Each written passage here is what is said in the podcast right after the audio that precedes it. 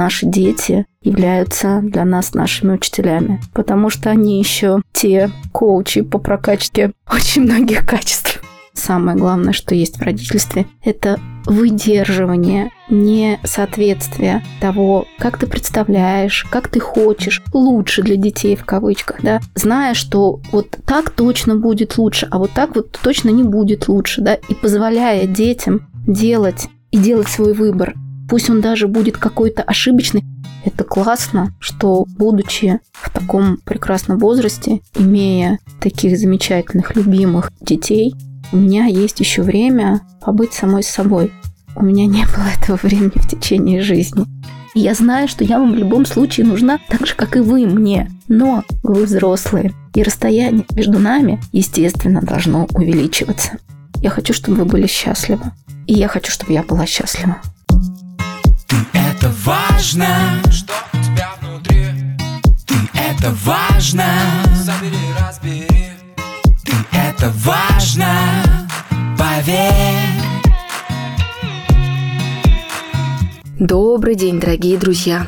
Я, Мицкевич Елена, практикующий психолог, рад приветствовать вас на своем подкасте «Ты – это важно». И сегодня у нас эпизод сезона родительства. И когда я его создавала, я думала, а появится ли у меня отклик внутри сделать еще один выпуск с моей мамой. Скажу честно, тот наш совместный эпизод вызвал огромное количество, наверное, большее количество реакций за все четыре уже пять сезонов. Вы писали очень много добрых и теплых слов, но делать выпуск просто потому, что это до этого имело резонанс, мне казалось неинтересным не той причиной, не той.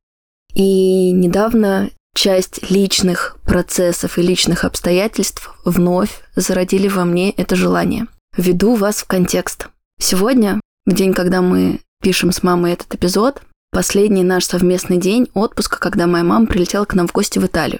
И в этот мамин приезд у нас было очень много откровенных разговоров. Разговоров о том, а что такое для нее родительство, когда дети уже вот выросли, почти гнездо опустело. А как меняется наш формат отношений. И мне было и есть очень интересно слушать маму в такие моменты, потому что я как женщина, только входящая в этот процесс, за счет этого очень системно вижу эту роль. И сегодня мне хотелось с мамой именно и поговорить о том, а что проживают взрослые родители взрослых детей, а как перестраивается в том числе родительство и восприятие роли матери в тот момент, когда дети улетают, а как проходит эмоциональная сепарация именно для родителей.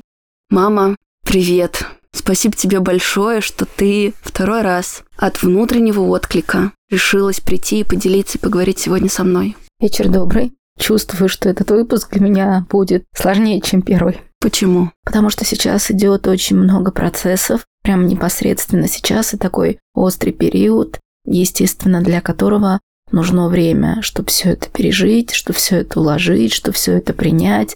Но и вообще, я грущу, потому что завтра я уже улечу. Это грусть большая, которая распространяется на всю нашу семью. И я тоже грущу здесь вместе с тобой. Но в первую очередь для тех, кто, возможно, не слушал наш предыдущий с тобой выпуск, я хочу ввести так в состав нашей семьи. У нас детей трое. Я, старшая Елена, мне 30. Есть моя младшая сестра, с которой у нас 11 лет разница, которая почти 19 лет. И есть младший брат, которому вот буквально тоже через несколько дней исполнится 16. То есть у нас такая очень большая разница в возрасте. У тебя родительство было как очень-очень юное, так очень-очень зрелое в твоей жизни. Да, и это два разных родительства. Мы с тобой об этом очень много разговаривали, потому что и в раннем родительстве есть очень много интересного. Но в то же время в раннем родительстве очень много рисков и ошибок, которые ты совершаешь не потому, что ты хочешь их совершать, а потому что у тебя не хватает вокабуляра, опыта, каких-то знаний. Но это же не оправдывает тебя в дальнейшем перед ребенком, да? Ты все равно так или иначе взрослый, ты прививай этого ребенка в жизнь. так и родительство в зрелом возрасте, когда ты совершенно по-другому смотришь на ребенка, когда ты видишь его по-другому. Но здесь свои есть подводные камни. И, наверное, как во всем мире нету чего-то однозначно хорошего, чего-то однозначно плохого, так и в каждом родительстве есть, я скажу так, если бы меня спросили, когда лучше рожать детей, я бы однозначно на этот вопрос не смогла ответить, потому что и там, и там есть чему поучиться. А то, что родительство – это школа, которую проходят люди, и я в этом совершенно уверена. И уверена в том, что подчас наши дети являются для нас нашими учителями, потому что они еще те коучи по прокачке очень многих качеств. Я бы так сказал. Давай здесь попробуем приоткрыть вообще нашу с тобой точку входа в этот разговор, потому что она, мне кажется, будет запускать в том числе, будет тем самым мостиком в процессы, в которые ты сейчас проживаешь, и которые, мне кажется, очень важно для слушающих нас и мам, и взрослых детей осознать. Точка входа был ваш отъезд в Италию в ноябре прошлого года.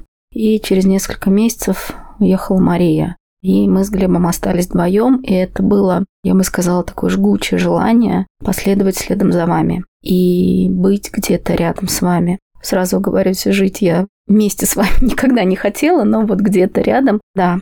И, собственно говоря, вот то, что мы с Глебом прилетели к вам, я для себя в том числе ставила такой вопрос, хотела сама с собой свериться. А истинно ли это желание мое? Когда вот вы в ноябре уезжали, и вся душа моя рвалась следом за вами, истинно ли мое это желание, либо там что-то есть еще, да? И когда мы приехали сюда, конечно, радость от встречи, от проведения вместе вечеров. От физических объятий. Объятий, да, да, да, да. От шуток, которые откалывает Глеб, да, он у нас такой с необыкновенным чувством юмора, да, вот это то, чего я так ждала, чего я так хотела. Но я в этот приезд наблюдала за собой как бы со стороны. И квинтэссенция этих наблюдений и вывода, который я потом озвучила, он совпал с нашей второй поездкой в финале Лигури. Это небольшой городок на побережье Лигурийского моря, куда мы поехали на несколько дней провести ну, выходные. выходные. Да. И вы тогда все вместе заметили, что со мной что-то происходит не то. Но это не то, что со мной происходило что-то не то. Это для меня совершенно очевидным стало, что я вам в том контексте, как это было до этого, я не нужна. И если я завтра умру, с вами все будет окей. И эта мысль, ну, согласитесь, она такая, ну, тяжелая, да? Она меня не испугала. Нет, она, наоборот, меня порадовала. Почему? Потому что я видела, как вам вчетвером кайфово проводить время. С моим мужем в том числе. Да, с Андрюшей, с моим зятем, сыночкой еще одним. Я видела, насколько вы умеете выяснять отношения, как вы прямо с друг с другом разговариваете, как вам от этого классно, кайфово и все остальное. И в этот момент это было такое острое чувство. Я себя почувствовала как будто бы ненужной, как будто бы в кавычках. Почему? Потому что я прекрасно знаю, какие у нас с вами взаимоотношения. И я знаю, что я вам в любом случае нужна так же, как и вы мне. Но вы взрослые. И расстояние между нами, естественно, должно увеличиваться. И у меня должна быть своя жизнь, а у вас должна быть своя жизнь. И эта мысль, она меня потрясла, потому что когда ты в 50 лет вдруг понимаешь и осознаешь, что в твоей жизни вообще-то есть ты сама, ты стоишь такая, и что теперь с этим делать? А как жить? А как жить, да. То есть я правда считаю, что я вас воспитала классными, достойными людьми. Вы знаете, как я к вам относилась, и в прошлом выпуске я говорила, ничего не изменилось. Я своих детей люблю больше всего в жизни. И это неизменно. Но у меня есть очень травмирующий и тяжелый опыт отношения с моей мамой. И ты уже в этом присутствовала, и ты это помнишь, когда мне было уже 23, супругу уже было там 27-28, и мы съезжали от мамы, то есть происходила такая физическая сепарация, насколько это было сложно, невозможно, насколько мама сопротивлялась всеми фибрами своей души, цеплялась и все остальное. Она говорила, а как же я, а что же мне делать с моей жизнью? Вы меня бросаете, вы меня оставляете. Я и в прошлом выпуске говорила, меня, наверное, эта мотивация от преследует, но она работает в моем случае. И вот так я точно не хочу. Я хочу, чтобы мы были рады друг другу, чтобы мы вот так же, как мы умеем проводить время, проводили это время, чтобы мы были ценны для друг друга, но не в слиянии. Слияние быть не должно. У вас своя жизнь, а у меня своя жизнь. Я вам дала и, надеюсь, буду давать, и будут у меня внуки. Я думаю, что я буду классной бабкой. Я им буду давать там и свою любовь, и заботу, и знания, и все, и все. Но это уже другая история. И вот эта мысль, она, конечно, сначала не очень легко давалась, почему я не могла сразу о ней говорить, но когда мы пошли с вами ужинать, и я, наконец, смогла вот эти все свои мысли, чувства, эмоции облечь в слова, мне показалось, что вам тоже стало легче. Вот в той точке, когда мы уже видели, что с тобой что-то происходит, и да, мы там уплывали тусоваться на сапах, в море, там, нырять и так далее, не сговариваясь, не зная, что с мамой происходит, мы тогда своей вот такой молодежной тусовкой тоже обсуждали и думали о том, как жаль, что у мамы нету ее партнера, такого количества, возможно, друзей или близких отношений с братьями и сестрами, ну, в общем, какой-то своих компаний, в которой вот в такие моменты, когда мы условно расходимся, ей тоже было бы хорошо. Потому что да, ты умеешь быть одна и получать от этого удовольствие, но человеку иногда и нужна и социализация. И у нас тогда воздух была кинутая фраза «Как жаль, что мамы нет такой большой семьи, так много братьев и сестер, потому что мы очень любим друг друга. Дети – это сложно, дети – это ответственно, но мы очень рады, что мы втроем есть друг у друга, это какое-то такое большое сплочение». И вот тогда эта мысль просто была вообще мимоходом кинутая в воздух. И насколько в этот момент мы едино чувствовали этот полевой процесс. И получается, мы сейчас подходим к той точке, что помимо любви к нам, к твоим детям, взрослым, у тебя, наконец, появляется время и пространство любви к себе и к своей жизни. Потому что, окей, функциональное родительство, ну вот-вот и завершится. Две старшие дочери уже вылетели практически из гнезда. Глеб тоже там еще живет с тобой, но он уже более, возможно, даже автономный, чем средняя сестра. И так или иначе, да, то есть уже физической действительно такой потребности детей в тебе нет, у нас в тебе нет. И действительно происходит очень большая перестройка, которую я знаю, что не все родители разрешают себе открыто прожить, ну, потому что это правда больно, потому что это правда страшно. Ты 20 лет или, вот как в твоем случае, 30 лет отдаешь себя какому-то проекту под названием родительство, а потом ты понимаешь, он функционирует без тебя. Ты ему вот в старой какой-то версии, правда, не нужен. Да, вот это вот нужно, мы еще об этом поговорим, оно перестраивается, но вот этот вот элемент какого-то одиночества, пустоты, на которую ты натыкаешься, она может пугать. И я тогда тебе говорила о том, что я как-то от одного дизайнера интерьеров услышала одну фразу, что пустота – это про роскошь. И я тогда подумала, хм, какая интересная метафора. Вот в психическом пространстве так тоже часто бывает, что когда мы разрешаем навести себе внутренний порядок, иметь ту самую легкость-пустоту, это тоже, правда, большая роскошь. И иногда с этой пустотой очень важно встретиться, чтобы осознанно задать себе вопрос, а чем сейчас я хочу это заполнить? И хочу ли? Вот после первой точки касания, когда ты испугалась, или когда стало больно, неожиданно, фрустрирующе, или просто, да, как-то старые сценарии, возможно, бабушки начали давлеть и как бы вмешиваться в том числе. Что с тобой происходило? Как дальше шел ход твоих мыслей? Что позволило тебе не впасть в избегание и, знаешь, как-то переключить на что-то новое фокус внимания, а все-таки встретиться с этими чувствами? Ну, я уже отчасти ответила на этот вопрос. Это вот сценарий, как ты сказала, моей мамы и вот эта вот мотивация от. У меня достаточно сложные отношения с моим родным братом, с которым тоже большая разница, он на 10 лет меня старше. Но ни его в моей жизни, ни меня в его жизни особо никогда не было. И когда появилась Маруся, а потом, когда неожиданно в нашей жизни возник Глеб, у меня таким пунктиром пульсирующим была мысль, я точно не хочу, чтобы у моих детей были такие между собой, такие взаимоотношения, как у меня с братом. Они самое дорогое, что есть в жизни друг друга. И цепляясь за одного из вас, соответственно, я бы рушила всю эту систему, систему вас как детей, а вы отдельная от меня система. Я как родитель, да, мы соприкасаемся, а вы как дети. И вот это меня очень сильно, я не могу сказать, что ну, напугало, я же знала об этом, да.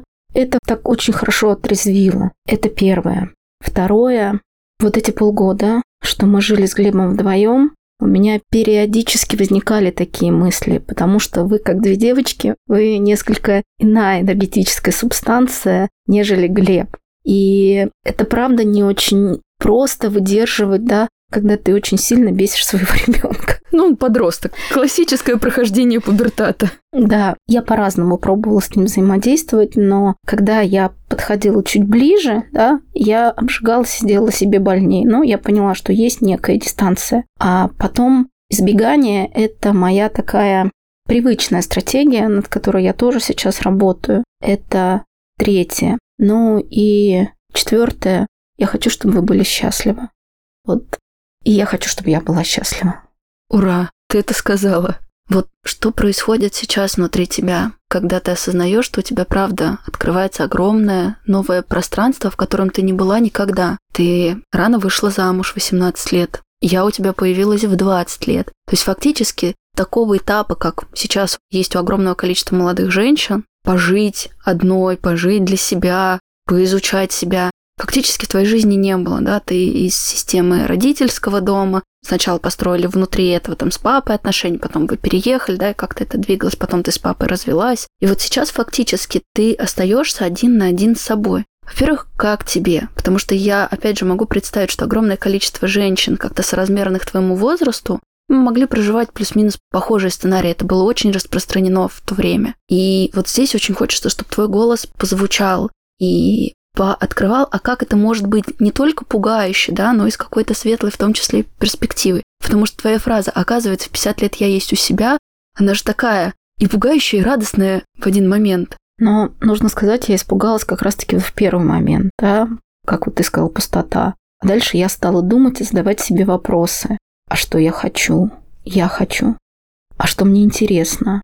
А как мне вот одной самой собой. Но мне одной самой собой нормально, и вы знаете об этом, да, то есть я не считаю себя одинокой, я считаю себя свободной, правда. Мне самой с собой не скучно. Это только мой опыт. Я подозреваю, что есть женщины, ну, например, как моя мама, которая, и ты знаешь об этом, ей одной с собой с собой было очень тяжко. Я рассказываю про тот путь, который я иду. И действительно, несмотря на свой возраст, 50, я себя удивительным образом больше, чем на 35-37 не ощущаю. И это не про инфантильность, надо заметить. Нет, это не про инфантильность. И мне правда здесь интересно изучать и понимать, чего я хочу, как я хочу, что я хочу. Поэтому в том разговоре я вам и сказала, что вот в данный конкретный момент я не хочу переезжать к вам. Если я это и сделаю, то я уже сделаю из другой точки. Не чтобы догнать, а чтобы да. отстроить что-то свое. Да, не чтобы догнать, да, не догоняющий тип привязанности, который у меня тоже, собственно говоря, присутствует, да, а чтобы из другой точки это сделать.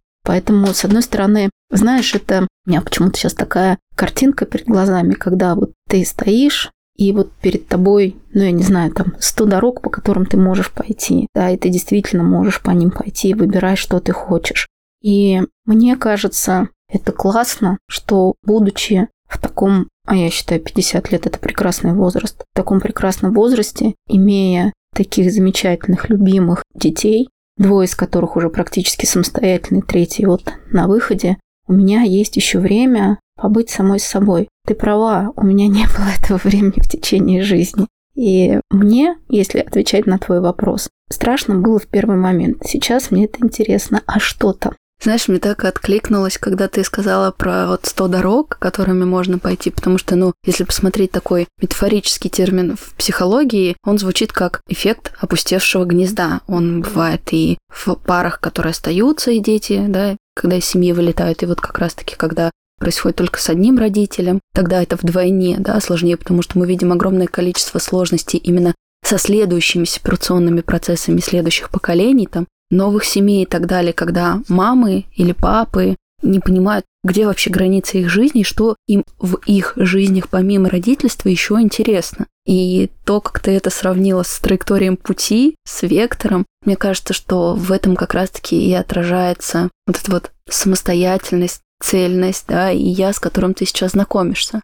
Ты заговорила про людей, которым сложно, возможно, находиться самим собой наедине, но здесь же тоже очень важно проговорить, что вообще-то это такая эволюция эмоционально зрелого человека. Научиться выдерживать себя, свой внутренний мир и встречаться с ним. Потому что я вижу и по своей практике, и по практике психологов в портале, да, и как-то по бытовому опыту в окружении, как много мам, пап, бабушек, дедушек пугаются. Как же так? Мы привыкли жить для кого-то. Мы привыкли служить, мы привыкли отдавать, а теперь нужно что-то брать себе, а теперь нужно как-то менять траекторию самоотношений. И это оказывается чем-то пугающим. Проще быстрее внуков начать просить. Проще, там, я не знаю, в огород не от искреннего желания, а скорее вот как тоже от некоторого побега свое внимание направить. Хотя я не говорю, что все люди, у которых есть огород, да, это не про обобщение. Это скорее вот от такой, куда бы, куда бы вот привычный такой сценарий себя направить. И ведь давай признаемся, что у тебя тоже первая интенция такая была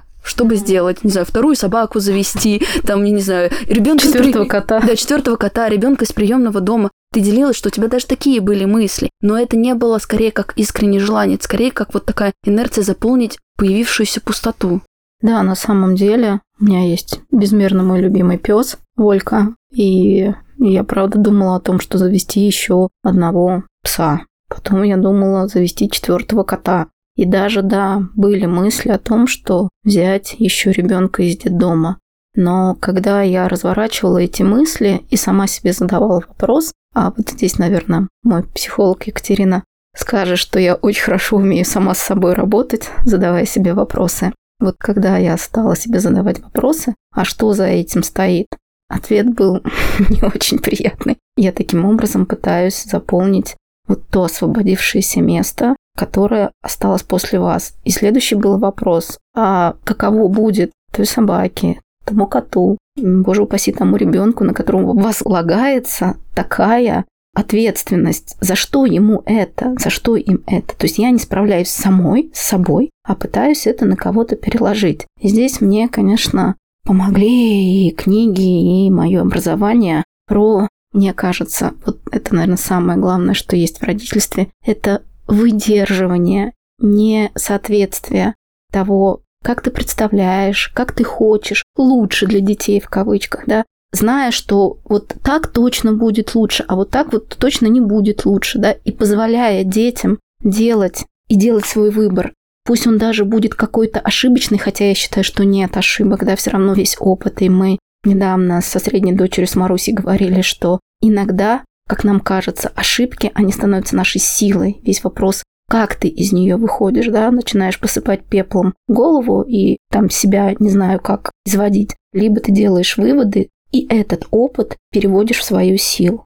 Так вот, когда стали появляться эти вопросы самой к себе, ответы, ну я так скажу, они не радовали.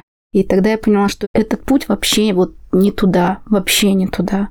Что не должен один человек за счет другого живого существа выстраивать свою какую-то жизнь. Человек живет свою жизнь, он за нее ответственен, он ее наполняет смыслами в первую очередь он. А дальше о чем я думала? О том, что, ну ведь же будет очень много зависеть от меня, как я смогу распорядиться со своей жизнью. И здесь я хочу сказать, что я не спешу. Вот сейчас я себе дала время прожить это все, потому что ну, правда, это не очень простые чувства, это не очень простые осознания. И я бы так сказала, с учетом моего анамнеза, мне еще, наверное, придется какое-то время отрабатывать вот те выводы, к которым я пришла, и присваивать их себе, так, чтобы это было не на уровне вот головы, да, а присвоить их себе, как я говорю, вставить свое ДНК и начать с этим жить. Поэтому вот на данный момент я подумала, что у меня будет прекрасная возможность Глеб остается с вами еще на три недели, а у меня будет первые три недели, когда вот я буду одна. И я себе дала слово, что я буду за собой наблюдать. Я буду понимать, что я чувствую. Интересоваться да, собой. Да, интересоваться собой. То есть это такой исследовательский, что ли, эксперимент над самой собой. То есть это действительно такая мини-версия, потому что, ну, я действительно понимаю, что Глебу вот 20 июля исполняется 16 лет, и, в принципе, по большому счету, я очень рада, что он в хорошем смысле такой самостоятельный, и по большому счету он сам стремится к этому. Значит, я все правильно сделала, значит, я правильно воспитала парня. Пусть идет добрый путь. И, возможно, когда ты в этой пустоте адаптируешься, может быть, там действительно найдется место и для кота, и для собаки. но это будет совершенно другая мотивация. Это, это будет из другого состояния. Это не заткнуть пустоту, зияющую в твоей душе. Это будет от желания отдавать, да. Чувствуешь, насколько разные посылы. Дайте мне, чтобы я заткнула, да, и я хочу это от переизбытка. А я, ну, я правда, ты знаешь, насколько я люблю животных и насколько я могу отлюбить. Но это будет из другой позиции. Возможно, это случится. Если это случится, ок. Если я найду что-то еще другое, это тоже будет ок. Но пока, пока я буду за собой наблюдать, я буду задавать себе вопросы, я буду слышать, что я себе отвечаю, и уже на основе этого я буду дальше строить свою жизнь. Но еще, наверное, чуть-чуть погорю. Но это действительно про проживание некоторой утраты, потому что трансформируются формы семьи, уходят какие-то даже бытовые моменты, реорганизуется общение. И это то, о чем мы очень много вот в пятером разговаривали. Что да, возможно, мы действительно больше не нуждаемся вот так друг в друге, функционально, в таком физическом количестве, но это не значит, что взрослым детям эмоционально не нужны родители. Но тогда это происходит, опять же, не из вынужденности, а из свободы встречи, когда я правда хочу вот сейчас, среди прочего, я выбираю быть в этой семейственности, да, в таком широком смысле семьи. Я хочу быть в этом процессе не потому, что без родителей нельзя, не потому, что мама обидится, если мы там, не знаю, куда-то поедем. И я сейчас не про тебя, я сейчас, в принципе, про многих очень родителей, которые очень персонализированно воспринимают. Это в смысле вы меня оставите, это в смысле вы не хотите со мной, это в смысле вы на выходные приехать не хотите, да? Вот это вот, а как же я? И вот совершенно, правда, разные траектории, когда мы можем открыто друг другу сказать, мам, мы сейчас хотим своей молодежной тусовкой время провести, а вот тут давай встретимся. И тогда волнообразно, то сходясь, то расходясь, создавать лучшие, такие взрослые, цельные впечатления друг с другом. Ты знаешь, почему-то мне сейчас вспомнилось, а, у меня есть помощница, и мы давно вместе работаем, и она мне как-то сказала такую вещь, что я считаю, что у вас идеальные дети, и у них там светится ним над головой. Так вот, я хочу сказать, что ну, с такими детьми попробовали бы многие родители справиться, да. То есть вот вы мне можете в открытую сказать, да, сказать, мам, мы тебя любим, ты наша такая-такая, но, да, и там дальше по списку. Но ведь я могу вам сказать, Лен, ну, блин, бесишь своим умом. Маша, ну сколько можно не делать выбор? Глеб, ну, ну, ну вообще, да? Ведь вы тоже выдерживаете это. Вы же не обижаетесь на меня, да? Вы же тоже выдерживаете вот этот вот непростой момент. Я уверена, что настоящей близости ее не может быть, если ну вот все так волшебно в каких-то там розовых каких-то там, я не знаю. Моя мысль в том, что отношения – это всегда и про хорошее, и про не очень. И быть в близости, и в отдалении – это про баланс. Это и про умение выдерживать друг друга. Потому что, ну, правда, мы бываем все в разном настроении. У нас происходят разные процессы. Например, когда вот я понимала, что вам два дня со мной очень непросто, да, потому что я так закрылась, отстранилась, это моя такая тактика. Но и мне в тот момент было непросто. Я не могла поделиться тем, что пока как-то стройно, струйно не сформировалось во мне. Какими-то вот просто мыслями я боялась, что я неправильно там могу подобрать слова, каким-то образом, не до конца что-то обдумав, выдать это. Поэтому ведь вам же тоже в тот момент было со мной непросто. Я часто клиентам в практике говорю, что вообще-то залог здоровых отношений в огромном количестве неприятных разговоров, потому что именно обличая какие-то моменты, где мы можем признаться, любовь любовью, но жить вместе это непросто, где нам нужно как-то адаптироваться, вот здесь мне сложно выдержать, а вот здесь тебе. И это правда требует некоторой решимости и смелости открываться, идти в уязвимость и не впадать в переживание какой-то плохости от того, что близкому рядом с тобой как-то не так, а выдерживать, что каждый в этой точке несет ответственность за свое пространство, если что, он может словами через рот об этом сказать. Но я считаю, что вот если говорить конкретно про нашу вот большую семью, мы, когда вместе, мы очень друг об друга растем и растем как люди, отдельная единица, так и система вообще. Потому что если ты, например, вспомнишь да, прошлый год, я достаточно часто проваливала свою плохость, да, и мне понадобился вот этот вот год, чтобы самой с собой, со своим психологом проработать, да, и не впадать в эту плохость, понимать, о чем вы сейчас мне говорите. Что ситуация отдельно, личность отдельно. Да, но это проще сказать, нежели сделать. На самом деле это такой большой внутренний рост, работа, желание. Вот наверное, желание – это ключевое. А что бы ты могла взрослым родителям, которые, возможно, во взаимоотношениях с взрослыми детьми заметили вот те же самые какие-то отголоски чувств и переживаний. Кажется, дети хотят лететь дальше. Кажется, детям я больше вот в старой роли не нужен. С точки зрения поддержки какого-то вектора могла бы сказать. Я бы сказала, дорогие мои, с вами все нормально, с вами все хорошо. Это жизнь. Вы дали жизнь своим детям, для того, чтобы они правда летели дальше, отпустите их, будьте рядом с ними, разделяйте с ними все самые счастливые и вообще все моменты. И тогда ваши отношения заиграют абсолютно другими красками. Дети будут не вынуждены к вам возвращаться, они будут хотеть к вам прилетать. Абсолютно верно. Ты сейчас сказала, а это, знаешь, как квинтэссенция того, о чем я думала все вот эти последние дни. Я хочу, чтобы я вам была нужна, Всегда. Даже когда меня не будет. Это действительно очень непростой процесс. И я сейчас вижу, как ты, взрослая женщина, иногда нуждаешься в своей маме, которой уже нет. Я вот это вот про разницу видеть глазами и видеть сердцем, чувствами, душой. Я понимаю, что мне очень хочется, чтобы наши отношения прошли вот эти вот все важные эволюционные этапы как можно скорее, для того, чтобы вот в той точке, когда я, как взрослая твоя дочь, буду нуждаться в тебе, чтобы у нас был порядок и еще было время друг другом наслаждаться, чтобы было не поздно. Не потому что это под каким-то страхом утраты. Знаешь, как часто очень родители манипулируют темой смерти. И это было и в нашей семье, в том числе и от прабабушки, и от бабушки. А это какая-то очень, к сожалению, на постсоветском пространстве распространенная манипуляция. Вот, когда меня не будет. Но сейчас, когда ты это говоришь, я не воспринимаю это как манипуляцию, это правда как некоторую данность, как сохранение родителя внутри себя, да, мамы в себе, папы в себе. И я осознаю, что вот не вечны. Вообще факт того, что родители умрут, со мной случился очень рано. 18 лет папа чуть не погиб. И это очень сильно отрезвило. И сейчас я смотрю на тебя, и мне, правда, очень хочется, чтобы вот эту вот свободу и перерождение, которое мы все проживаем, она как можно скорее закончила, чтобы вот этого взрослого родительства, взрослых детско-родительских отношений у нас сохранилось как можно больше.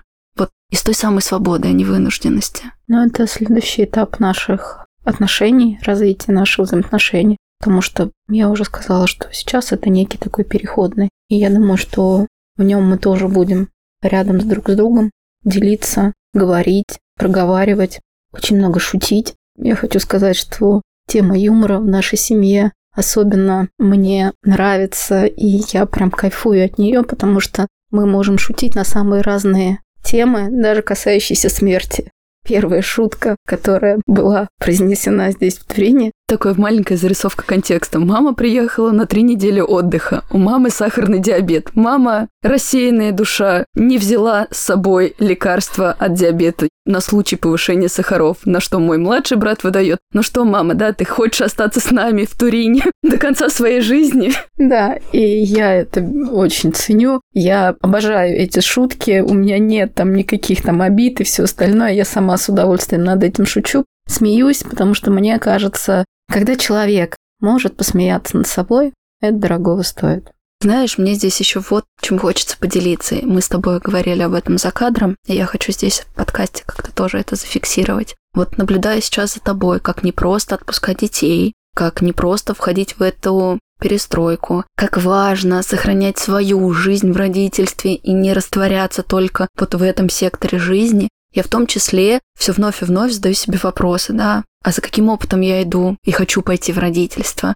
Потому что, по большому счету, функционально можно ли без этого справиться? Можно ли без родительства? Можно. И ты, как мама троих детей, говоришь, ну, правда, тоже можно. И это не просто от начала до конца, но это какой-то очень важный чувственный опыт. И вот сейчас, глядя на тебя, на всю нашу семью, из позиции ребенка, из позиции наблюдателя, я так прикасаюсь к своему внутреннему пространству, в зарождается желание быть мамой, но потихонечку начинаю готовить себя в том числе к этой емкости. Потому что ведь родительство это правда про огромную энергию отдавать, отдавать отдавать. Потому что кроме как поделиться, разделить и тем самым получить какой-то опыт, у меня других ответов, зачем идти в родительство, нет. Ни за стаканом воды, ни за какой-то, не знаю, потом расплатой, возмещением. Нет, это it's a losing game, да, это проигрышная стратегия. А вот за опытом, который мы проживаем, мне кажется, идти очень ценно, если на это есть отклик. Да, я с тобой соглашусь. Мы начинали с тобой разговор с этого, и я сейчас в конце нашего разговора тоже скажу, что дети, когда приходят в нашу жизнь, они являются в том числе нашими учителями. Потому что так, как ты прокачиваешь себя с детьми, ну, я не знаю, кто тебя может еще так прокачать. И приводить ребенка в этот мир, затыкая им какие-то душевные дыры, потребности, хочется задать вопрос, за что так с ребенком. Я убеждена, что приводить в этот мир детей люди должны из состояния любви, из состояния отдать. Не ждать, что тебе за этим потом будет, как ты сказала, стакан воды. М-м. Нет, это про такое служение, в хорошем смысле этого слова. Но ты отслужил и отойди. Знаешь, почему у меня в том числе были сомнения, а запишется ли какой-то выпуск с тобой в этом сезоне, потому что, ну, ты это знаешь, и в моей личной терапии, и в твоей личной терапии проходили разные этапы, которые накладывали некоторую сложность наших с тобой в последнее время отношений, разговоров. Это такой кризис перерождения, который вот сейчас, собственно, и завершается. И я уже сказала в самом начале, записываться просто потому, что что-то имело успех или потому что о чем там теоретически можно поговорить, мне кажется, это все равно не вызовет такого эмоционального отклика. А вот сейчас это сложилось. И одной из моих точек роста это было присваивание себе раздражение на тебя. Даже если я понимала, что ты что-то объективно делаешь не так. Вот когда ты мне говоришь, ты бесишь, что ты такая умная. Вот увидеть, что да, что-то может объективно не так происходить, но мое раздражение все равно про меня, про какое-то мое невыдерживание. И здесь ключевое невыдерживание в этой точке было, что ты реально не соответствуешь тому образу мамы, который мне бы хотелось видеть, такой голограмме, лучшей версии тебя. А кто сказал, что тебе вообще вот в ту версию тебя нужно идти, что тебе она откликается и так далее. И вот во всех этих процессах, которые у нас сейчас происходили и происходят, я испытала огромную благодарность к себе настоящей. У меня как будто бы эта голограмма с ее осколками окончательно разбилась. И я очень ясно увидела, что да, где-то ты все та же моя мама, которая может меня где-то раздражать, а я где-то могу раздражать тебя. И что где-то я мыслю по-другому, отлично от тебя, где-то ты в очередной раз идешь по своим каким-то тревожным вот паттернам. Но при этом то, какую работу ты реально совершаешь, то какой скачок относительно отношений своих с мамой ты совершила, я не могу это не признать, и я тебе очень за это благодарна. И для меня это тоже чувственно такая большая точка опоры, учиться быть с тобой, с реальной, в близости и в контакте, потому что это, правда, не всегда просто, не всегда просто любить реального человека. Иногда хочется схватить его за грудки и сказать, ну почему, ну будь удобнее мне, да, но это вот про наш какое-то, правда, невыдерживание. И у меня есть какое-то ощущение очень светлой надежды впереди, потому что тот путь, по которому мы с тобой идем, у меня нету никаких примеров, вот реальных таких, не из книжек психотерапевтических, а из жизни, потому что ни среди ближайших родственников, ни среди, там, как я уже говорила, бабушек, дедушек с одной стороны или бабушек, дедушек с другой стороны, не было этого эмпирического опыта. И я в некотором смысле, проходя в том числе в своей психотерапии, ощущаю себя как тот слепой котенок, который, ну вот а как? Да, ты, ты этот опыт проходишь впервые. И сейчас как будто бы появилось очень-очень много света, что наши взрослые отношения из позиции взрослой дочери и взрослой мамы будут такими, которым комфортно будет нам обеим, где ни ты не будешь терпеть и чувствовать себя, не знаю, обделенной, ущемленной, где я смогу проявляться открыто, и где каждый элемент этой системы сможет найти свои комфортные границы. Спасибо тебе большое за то, что ты как взрослый человек, которому я осознаю, что сохранять гибкость психики в разы сложнее, чем людям молодым, но это просто за счет функции мозга. То, как у нас трансформируется, меняется мозг, не знаю, в 20-30 лет, это не то же самое, что в 50. И я благодарна тебе за ту работу, которую ты над собой проделываешь. И мне очень хочется, чтобы сегодняшний наш выпуск взрослым мамам, молодым мамам, взрослым детям дал тоже поддержку, свет и опору. Я на это очень надеюсь и, наверное, призываю взрослых детей и взрослых родителей разговаривайте друг с другом, проясняйте неудобные моменты, идите в эти острые углы. Есть такое распространенное мнение, что фильмы, которые показывают любовь, это любовь ненормальная, это такая Часто невротическое. Часто невротическое. Почему? Потому что в гармоничных отношениях нету таких страстей, да. Там люди садятся и говорят. И в этих разговорах может быть очень непросто, очень. Но выдерживая и доводя каждый такой разговор до логического завершения, вы улучшаете себя и свои взаимоотношения. Спасибо тебе большое, мама. Спасибо за этот разговор. И мне кажется, что о том, какой путь вообще проходят родители, какой это большой труд. Мне одна подруга говорит, не рожу больше двоих детей. Детей в системе не должно быть больше, чем взрослых, иначе как это выдерживать? Вот то, что ты сейчас одна выдерживаешь нас троих, а иногда и четверых, с Андрюшей включенным в том числе, это правда такой героический подвиг. Вообще родительство – это правда про большую работу. И я хочу сказать всем мамам, будущим и текущим, даже если ваш труд не виден, очень важно, чтобы вы внутри себя его признавали. Иногда детям не просто это увидеть в моменте. Говорю здесь и как ребенок в том числе. Иногда только спустя время, уже после завершения каких-то процессов, ты возвращаешься со словами благодарности и признания. Но очень важно, чтобы в том самом моменте, в первую очередь, вы были у себя. Потому что помимо физических детей, помните, пожалуйста, что вы отвечаете за ребенка внутри, с которым тебе мама сейчас предстоит познакомиться. И эти детско-родительские отношения только начинаются. Да, и здесь хочется сказать спасибо, что выбрали меня своей мамой. Я такая благодаря вам, в том числе себе в первую очередь, но и вам в том числе. Друзья, для меня такие выпуски даются непросто. Это тоже такая дорога в открытость, которая, с одной стороны, созидательна, а с другой стороны, может пугать. И пугает, да, мы как-то готовились и настраивались с тобой на этот разговор. Поэтому я буду очень благодарна вам за обратную связь, отклики и чувства в моменте и спустя после, в рассуждении какой-то рефлексии. Если вы поддержите этот подкаст распространением, за это тоже вам огромное спасибо. Мама, спасибо тебе. Спасибо тебе. До встречи. До встречи. Ты это важно С кем тебе по пути Ты это важно Открой свою дверь